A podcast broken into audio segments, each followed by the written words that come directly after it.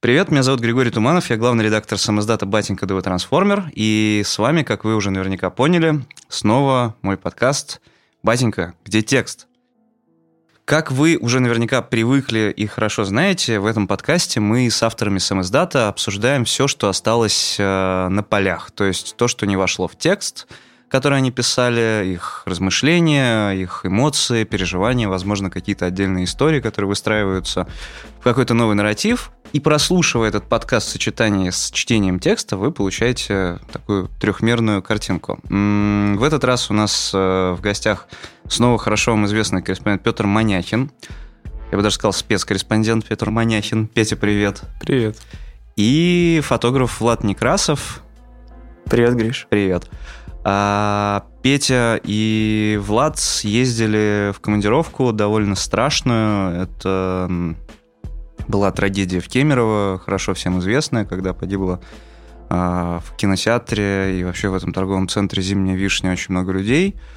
А для Пети и Влада это была, как я понимаю, первая такого рода командировка на место какой-то масштабной трагедии – и вот мы сегодня хотим поговорить с ребятами о том, вообще, что они чувствовали, насколько их это перепахало, об эмпатии в целом и о том, вообще поедут ли они хоть раз и еще раз в такую командировку, согласятся ли. Это вообще очень важная штука для журналистов, потому что журналистов считают людьми циничными, которым, в общем, пофигу. Э, сколько людей умерло, они спокойно тычут микрофоны в лицо якобы родственникам погибших. На самом деле это не совсем так, э, всем больно и страшно также. Ну вот, собственно, об этом мы будем с Петей говорить. Поэтому, Петь, как ты отходил от этого всего? Я помню, ты писал мне, что тебя действительно немножко это все подперепахало. Меня перепахало то, что я не мог на это реагировать как человек, находясь на месте.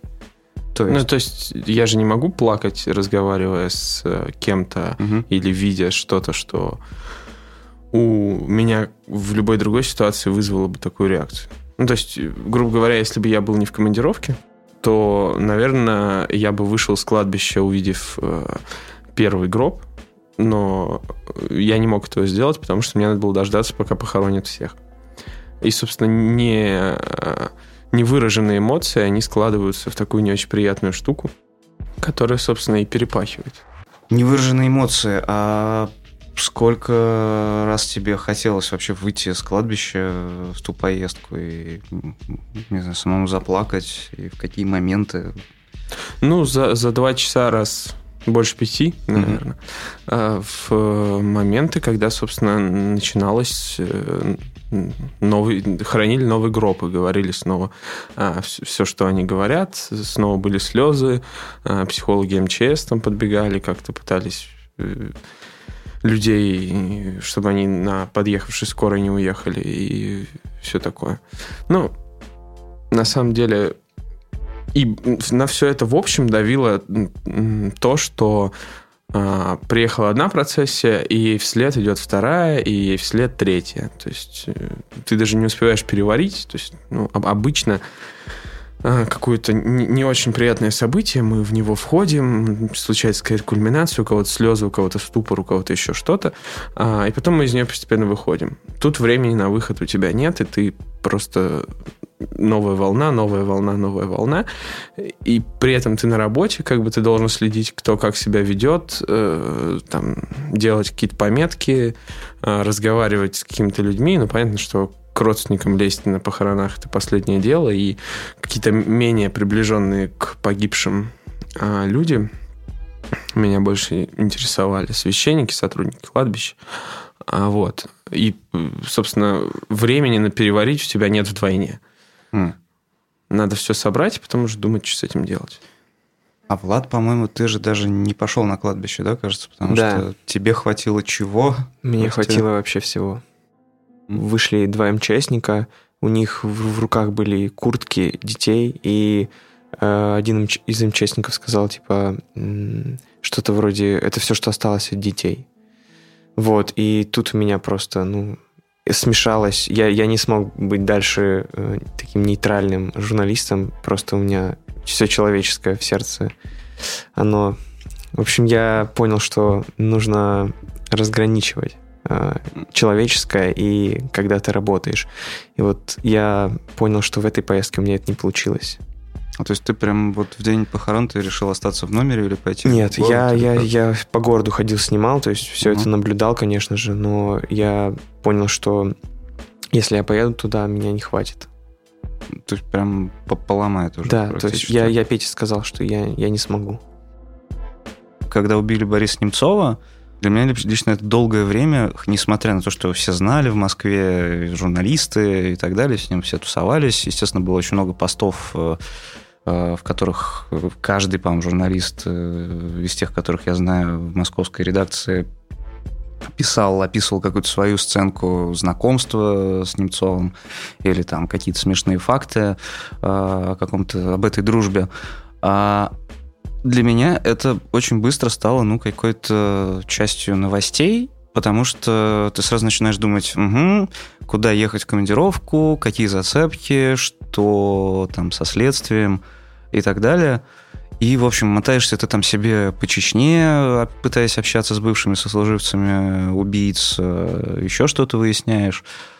А меня накрыло осознание, что Немцова нет уже спустя время, после того, как я уволился из «Коммерсанта», и попал на просмотр фильма «Слишком свободный человек» о Немцове.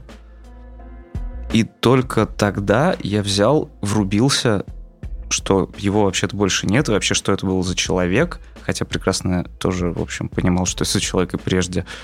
И только тогда я из зала и ушел в слезах.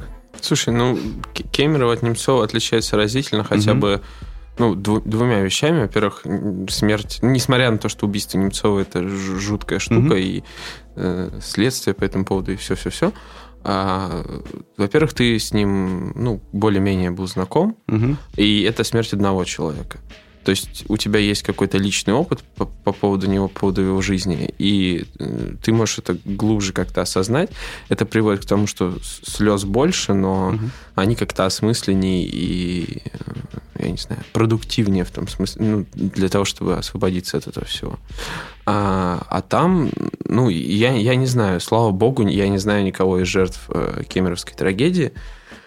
А, и я не знаю, что это были за люди. Я просто знаю, что погибли люди. а, и са- самое, наверное, страшное там это реакция помимо самого пожара, это реакция тех, кто, а, собственно, их родственников и, и вообще самого города.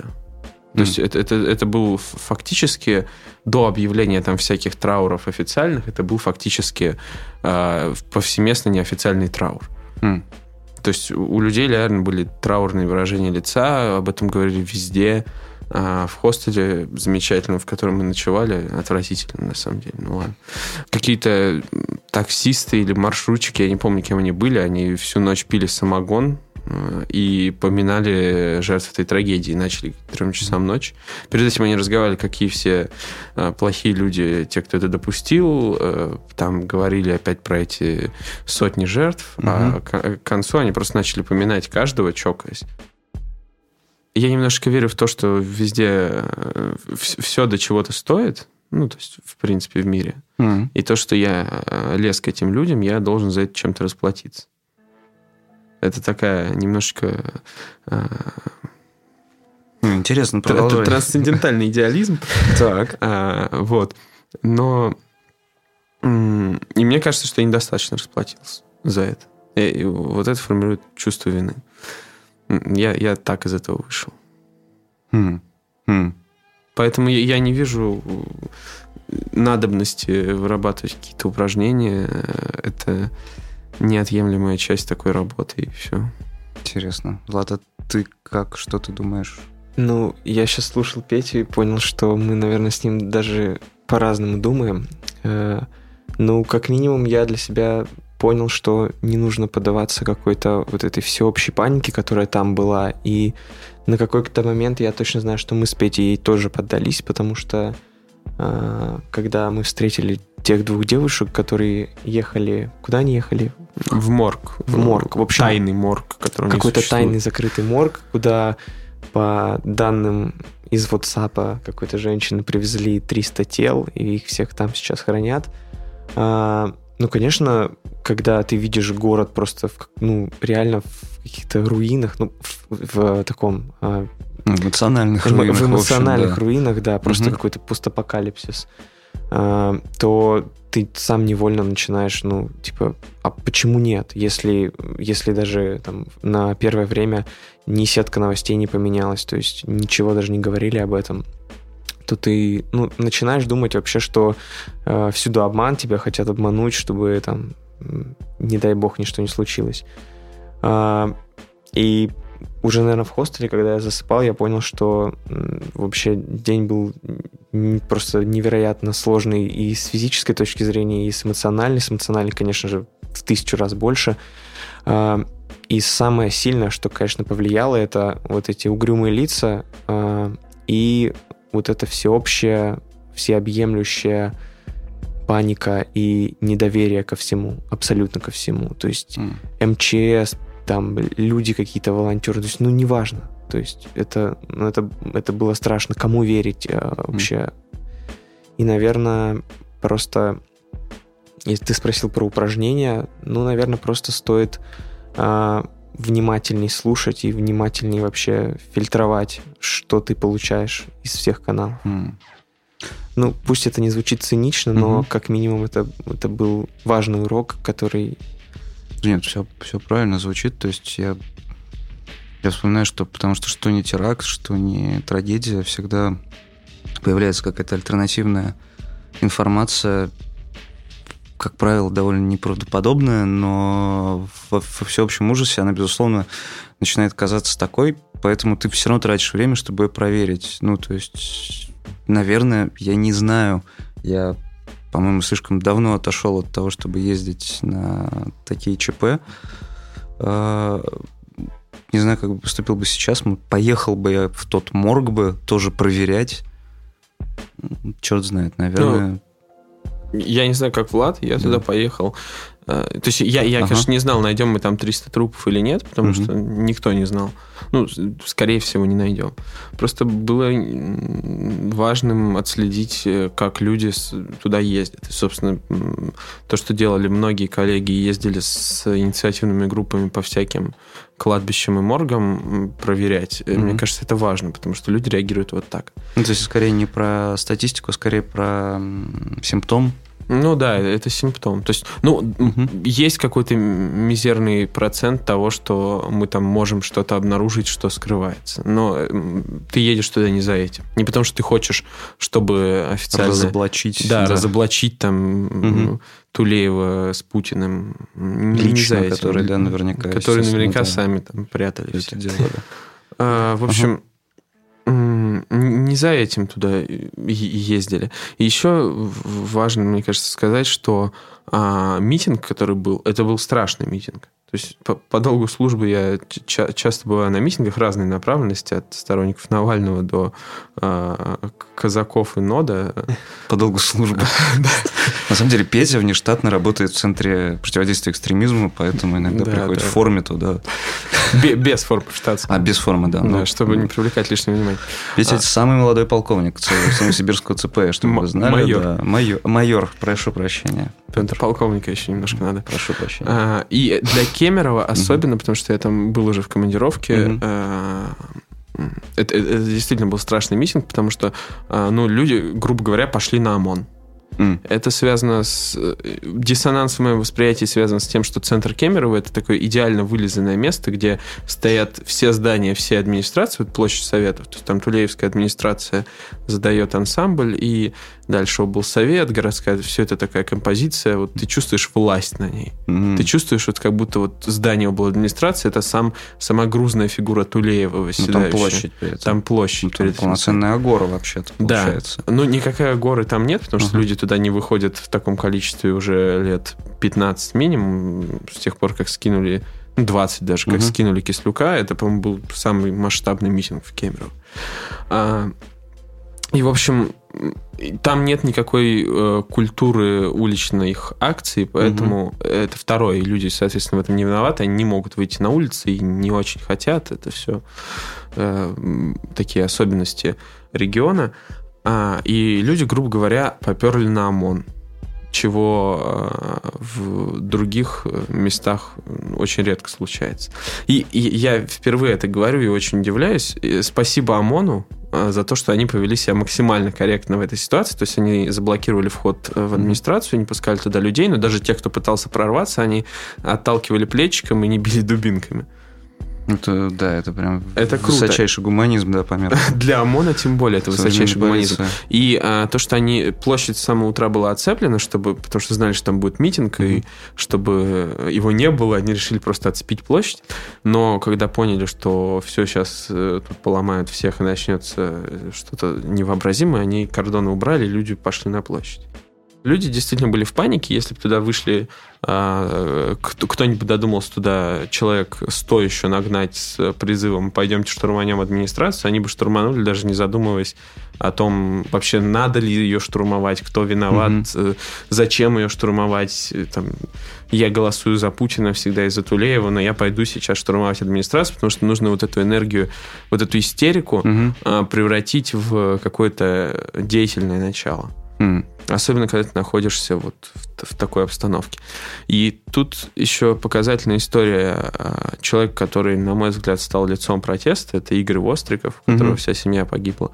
И, собственно, а, мне абсолютно непонятна а, позиция сначала, грубо говоря, ну, консервативно-государственнического направление э, мысли о том, что он там разжигает протест.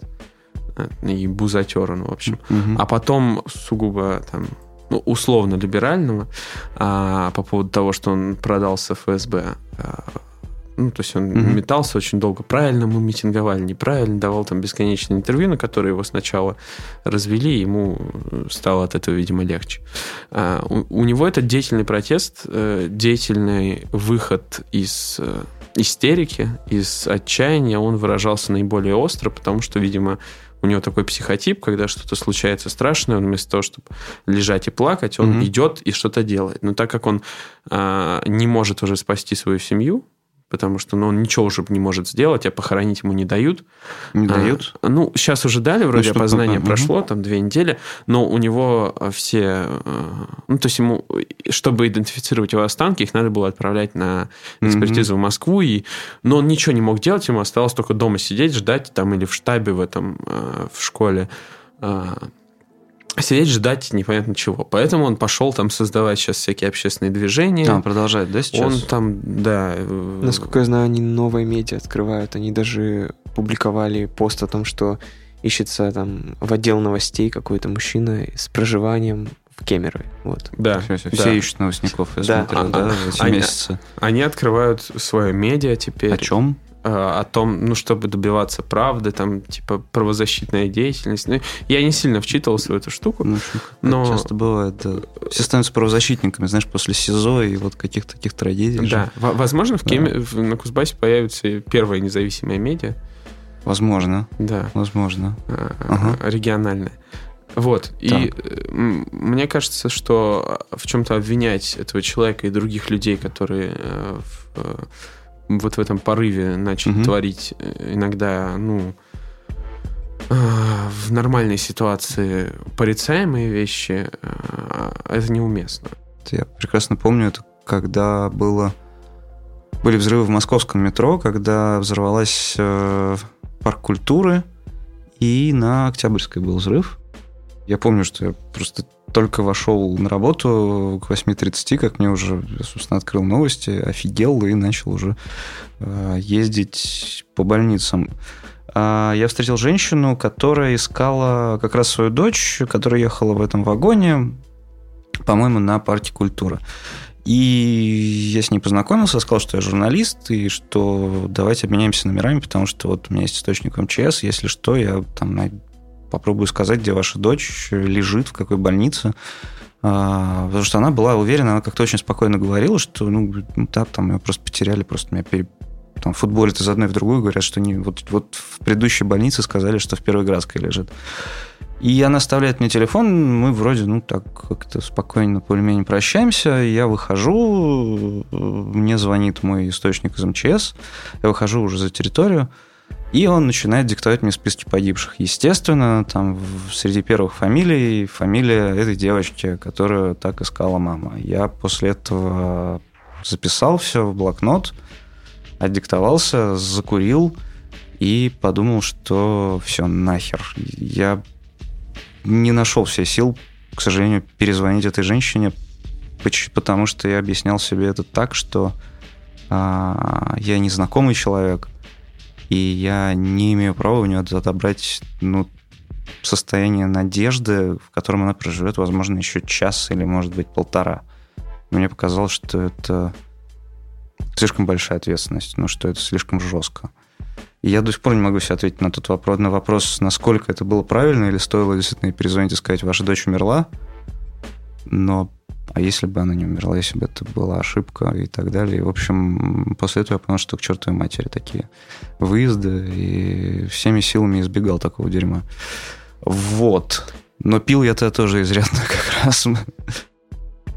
Всегда, когда ты с камерой, Мгм. между тобой и тем, что ты снимаешь, есть вот эта вот черная штука, которая как бы тебя изолирует немножко и делает тебя с позиции наблюдателя. Мгм.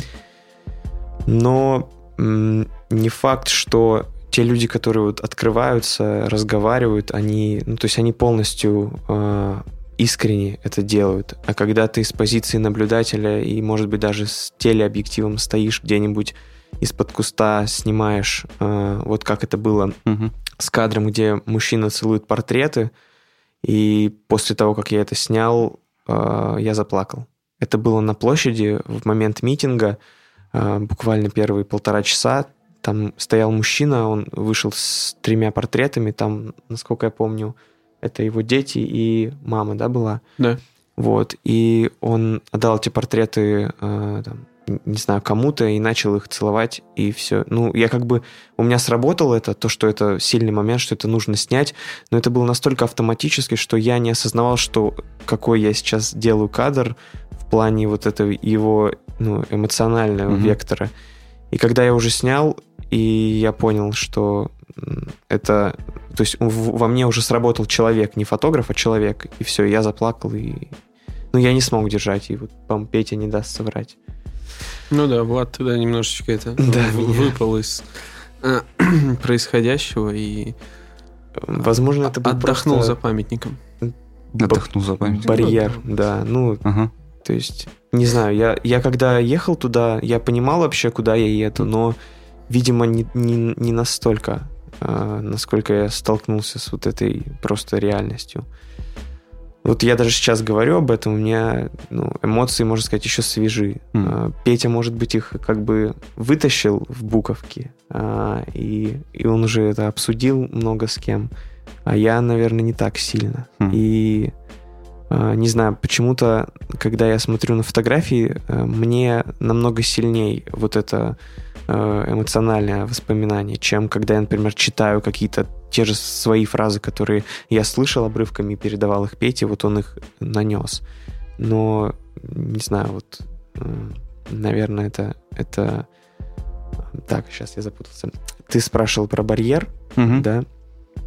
Мне кажется, что а, когда я наблюдатель, а, я вижу эмоции, которые, а, которые ну, искренние, нежели чем когда подходит какой-то левый человек, начинает спрашивать, и ты что-то Мгм. должен сказать. Мысль изреченная есть ложь, поэтому я думаю, что, наверное, м, ш- что тут цитаты Тютчева, да. А. Наверное, мне сильней, ну, В тебя это сильнее заходит? да, сильнее зашло, когда я видел это со стороны. М, То есть это, То есть- по сути, То есть это был руках. такой, знаешь, э, трехдневный какой-то ужас просто. По-моему, мы обсудили все, что мы могли обсудить. И это, правда, наверное, даже сложно будет советовать слушателям этот подкаст для прослушивания, учитывая тяжесть темы. Но это то, из чего состоит, в общем-то, работа журналистов в том числе. Потому что если уж ты фиксируешь то, что происходит в мире, то ты фиксируешь все. А... Спасибо, парни, спасибо, Петь, спасибо, Влад. Это был подкаст «Батенька, где текст?». Мы э, со спецкором Петей Маняхиным и фотографом Владом Некрасовым обсуждали текст э, «Не трогайте могилы», который был посвящен трагедии в Темерово. Э, ребята туда съездили, как мы уже говорили. Такая сложная была тема, очень непростая, но, возможно, вы послушаете, чуть лучше поймете, почему журналисты такие, а не какие-то другие, и как э, им приходится себя чувствовать. Иногда это, правда, тоже важно, понять э, других людей. Спасибо вам. Пока.